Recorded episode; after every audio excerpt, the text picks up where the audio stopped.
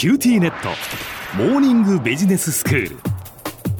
今日の講師はグロービス経営大学院の高原康次先生です。よろしくお願いいたします。よろしくお願いします先生前回、まあ、 blitzscaling という言葉を教えていただきました。そのアメリカの大きな企業、まあ、いわゆるこう GAFAM って言われますけれどもグーグルとかアマゾンとかフェイスブックとか、ま、アップルそれからマイクロソフトに代表されるようなそういうその大きな企業というのはどんどんどんどんこう急成長してきたっていうそうやってこう会社を急速に大きくしていくこう経営の戦略というのを、まあ、ブリッツスケーリングと言いますよというお話ででこれがなかなかその日本の企業ができなかったそこにその日本とアメリカの違いがあるっていうお話でしたけれども日本でじゃあどうやってこのブリッツスケーリングをこうやっていったらいいんでしょうかね？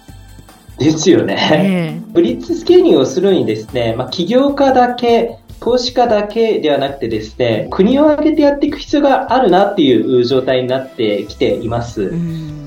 前回お話しした通り、Facebook は1000億円以上集めていますし、まあ、集めたお金の使い道があったんですよね。ええで、これどういうことかっていうと、スタートアップの可能性を信じて、投資をできる投資家が育っているということがまず一つあり、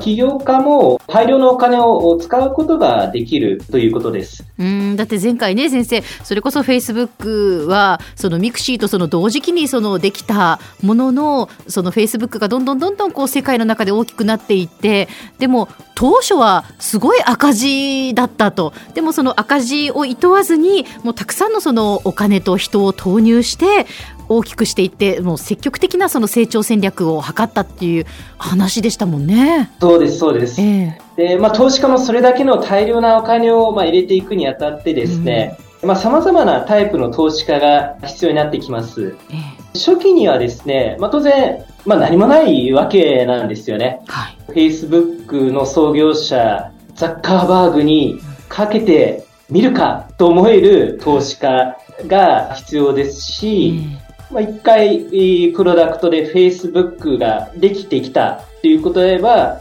その Facebook が成長していく、まあ、様々な大学で使われるようにしていくための、まあ、投資をしていく人たちも必要です。まあ、さらに行くと、そこから多角化していく、プロダクトを、ただのプロダクトに終わらせず、プラットフォームにしていく、海外に事業展開をしていく、まあ、そういったところまでしっかりと投資をする。今、長い期間に対してですね、大量のお金を投資し、上場するよりも、こちらの方がいいんだと思える投資家がまず必要ですと。でもちろんですね、起業家自身も、そういった投資家の気概にま応えていく、起業家自身がですね、まあ、視座を上げていく必要があるかなと思います。はい。で、例えば、まあ、ファーストリテイリングの柳井さんが一代で世界的なアパレルブランドを作ってらっしゃるかと思いますが、えー、まあ、ステートメントにある服を変え、常識を変え、世界を変えていく、まあ、こうした気概があったからこそ、まあ、世界的な企業になったと思います。そして、まあ、こうした起業家の夢を実現していくメンバーが集うということです。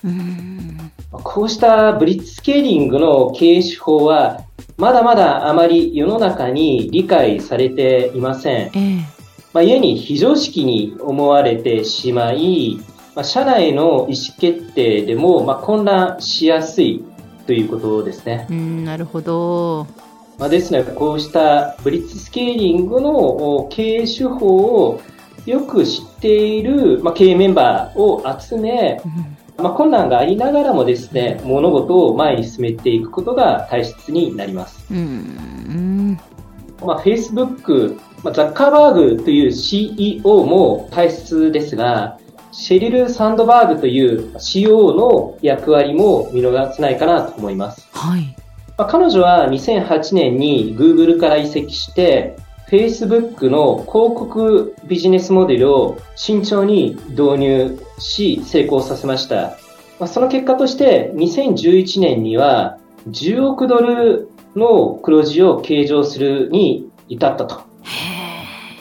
その間にも、まあ、組織の拡大に大きな役割を果たしました。うん、まあ、上場前の1年間で、社員数を、まあ、2000人強から、まあ、3000人強に増やしている1年間でですね。うんまあ、こうした、まあ、経営を支える人、金、知恵があって、初めて、まあ、ブリッツスケーリングは可能になってきます。なるほど、そうなんですね。今どうですか、その日本の状況というのは。だんだんとですね、日本もこうしたブリッツスケーリングに対して理解を示すようになってきたかなと思っています。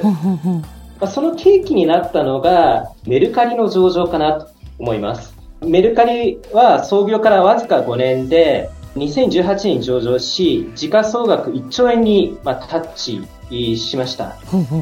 まあ、ここから、まあ、ブリッツスケーリングって日本でも可能なんだなという見方が変わってきたということですね。まあ、政府も経済界も新たな柱としてスタートアップの育成に、まあ、大変な期待をかけているという状態になってきています。ええ、経団連も去年3月にスタートアップ躍進ビジョン 10X, 10X を発表しました。この中でユニコーン企業数を約100社、デカコン企業数を2社以上、まあ、5年後に作ろうとしています。うん、まあ、つまり成功の、まあ、高さを10倍に引き上げると。で、高さを上げるためにはですね、スタートアップの数、裾野を増やしていかないといけないということで、うん、スタートアップの数を10万社そして、スタートアップへの年間投資額を約10兆円にしていこうと目標を掲げています。こうした経済界のですね、動きに反応して、日本政府もですね、今年度1兆円規模の補正予算を組んでですね、スタートアップ支援をしていこうと、まあ、現在検討しています。はい。では先生、今日のまとめをお願いします。ブリッツスケーリングを実現するためには集団戦です。日本の経済界や政府とともに、我々自身もブリッジスケーリングに対して理解を示しながら、支えていく、まあ、参加していくということが大事かなと思います。今日の講師はグロービス経営大学院の高原康二先生でした。どうもありがとうございました。ありがとうございます。